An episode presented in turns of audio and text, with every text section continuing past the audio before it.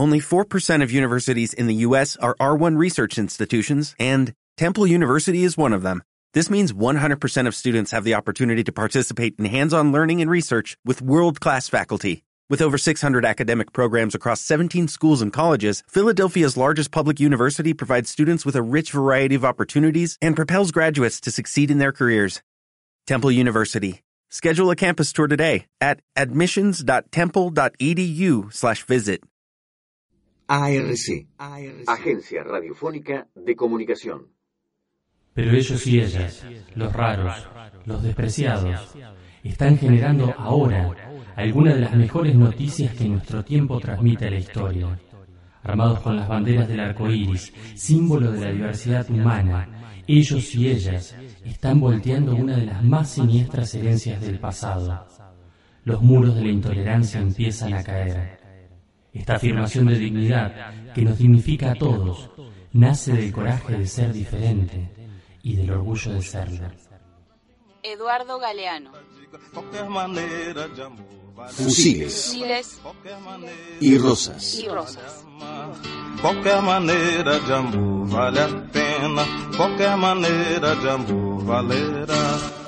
Con la represión de la sexualidad libre y las actitudes sexuales no convencionales, se lesiona el derecho a disponer del propio cuerpo y, por consiguiente, de la propia vida, derecho negado por este sistema de relaciones de dominación donde el hombre es una mercancía más. Documento del Frente de Liberación Homosexual, 1971. La Asociación Homosexual fue la confederación de grupos de diversidad sexual que comenzó en el año 67. Se confederaron, armaron el grupo FLH que funcionó hasta el año 75 donde pasó a la clandestinidad. Mi nombre es Flavio Rapizardi, yo soy docente e investigador de la Facultad de Periodismo y Comunicación Social de la Universidad Nacional de La Plata. Me dedico a la investigación de temas sobre diversidad y discriminación. Ellos hablaban no de liberar a los homosexuales, sino de liberar a la, a la sexualidad y tenían un discurso de liberación sexual y hacían militancia, propaganda. Tenía una revista llamada Homosexuales y Publicanos de año 73. Básicamente lo que hacían activismo y agitación cultural. Terminó en el 75 cuando un chico llamado Federico, que era militante del Frente de Liberación, apareció asesinado y pasó a la clandestinidad en el 75. La consigna del Frente de Liberación Homosexual era amar y vivir en un país liberado.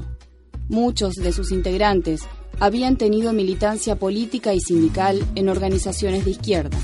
Muchos de sus integrantes fueron expulsados de esas organizaciones por su orientación sexual. Bueno, eso fue bastante contradictorio. Supuestamente las agrupaciones de izquierda tenían una, una- una posición más este, más abierta, pero sin embargo era subordinada. Y en Montoneros hay una especie de relato oficial de que eran discriminados. Sin embargo, están apareciendo algunos testimonios en algunos lugares como eh, eh, Mar del Plata y otros lugares donde había células de diversidad sexual montonera. O sea, es una historia a reconstruir. Ahora, el discurso general de la izquierda revolucionaria era un discurso bastante homofóbico, ¿no?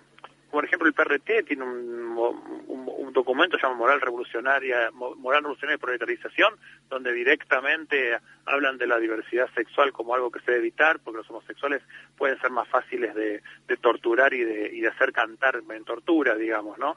Ese es un, es un documento clásico. Y después algunos comentarios, pero ya te digo, creo que hay que ser un poco más cuidadoso y volver a investigar de qué se trataba el tema. Había un discurso homofóbico, que aquel cantito, no somos putos, no somos faloperos, somos soldados farimontoneros, que era una respuesta a este árbol, a este árbol de la subversión que hacía, que hacía la AAA, pero sin embargo, eh, creo que hay que estudiarlo, hay que estudiarlo con más, con más profundidad.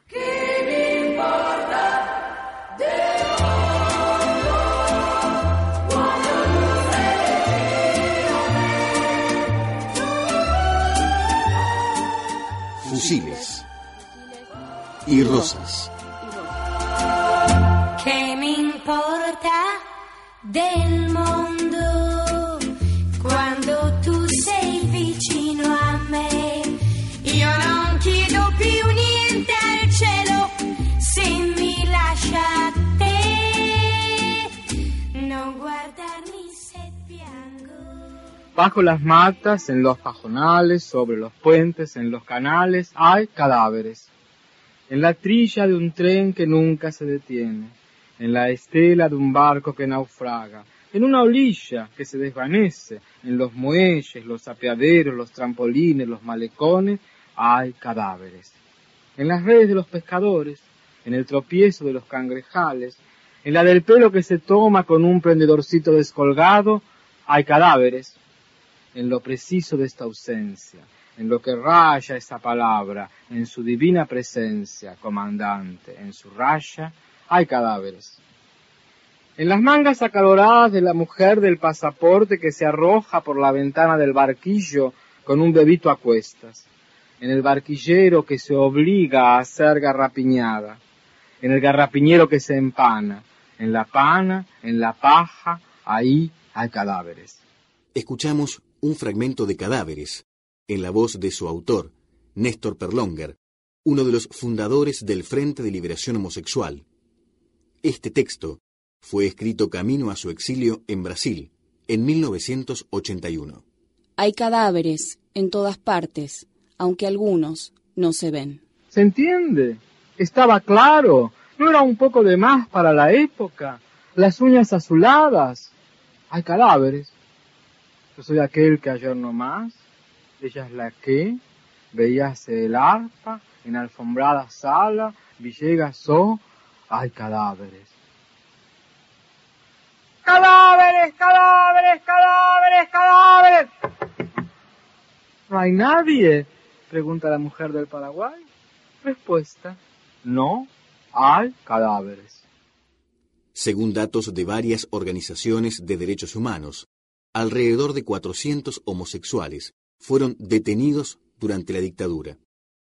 Fueron torturados, violados y asesinados. Sin embargo, no existen archivos que confirmen esos casos. La memoria en el ropero. Sí, en general la policía desembosadamente eh, comenzó a perseguir a gays y lesbianas durante la dictadura. Hay muchos relatos de palizas, de torturas en las comisarías. Flavio Rapizardi, coautor de Fiestas, Baños y Exilios, los gays porteños en la última dictadura.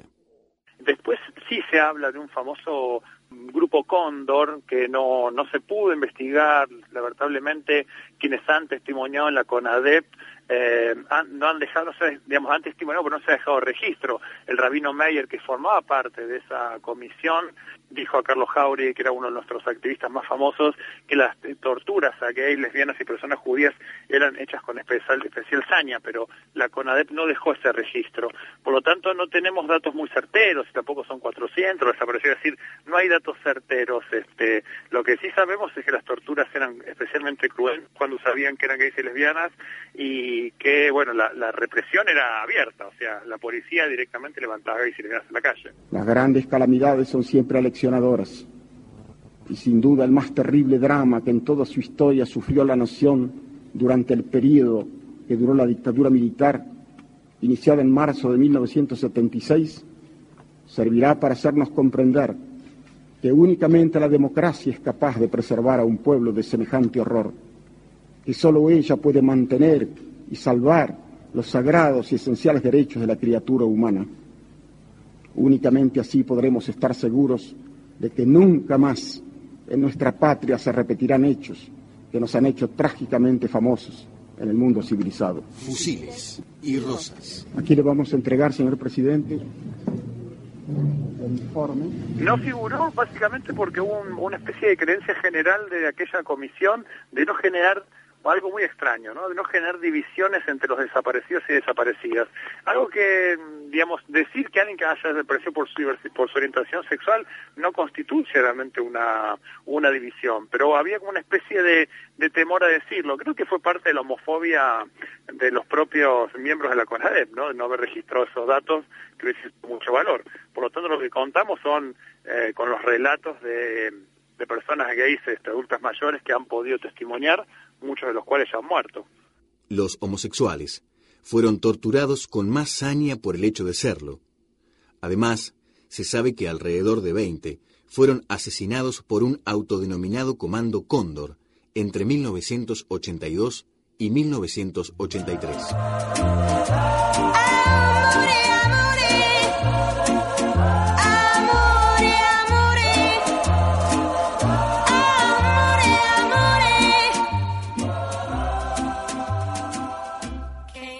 La memoria en el ropero.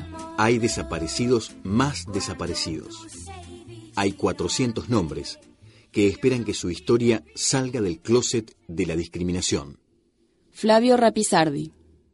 Sí, en realidad las situaciones de derechos humanos de familiares en un primer momento, mm, que en aquel momento la Comunidad Sexual de Argentina la veían como un organismo de derechos, no la veían como un organismo de derechos humanos, la veían como un organismo especial. Tuvo que pasar mucha agua bajo el puente para considerar a la, al libre ejercicio de la sexualidad como un derecho humano, ¿no? Eh, pero creo que esto ya es un, eh, una conquista de los años 90, cuando las organizaciones de, diversidad sexual pudieron empoderarse, pudieron constituirse en sujetos de interlocución y a partir de ahí los organismos de derechos humanos comenzaron a tomar, tomar cuenta que la agenda de derechos humanos, además de memoria, verdad y justicia, implica la diversidad sexual, implica a los pueblos indígenas, las personas con discapacidad y los adultos mayores y todos los grupos discriminados y marginados de la sociedad. La libertad solo es visible para quien la labra y en lo prohibido brilla astuta la tentación. Nacer a veces mata y ser feliz desgarra. ¿A quién acusaremos cuando triunfe el amor? Un señor quisiera ser mujer y una chica quiere ser señor hasta Dios sueña que son poder. Y Mariana, y Mariana, y Mariana quiere ser canción. Y Mariana, y Mariana, y Mariana quiere ser canción. www.arcdigital.blogspot.com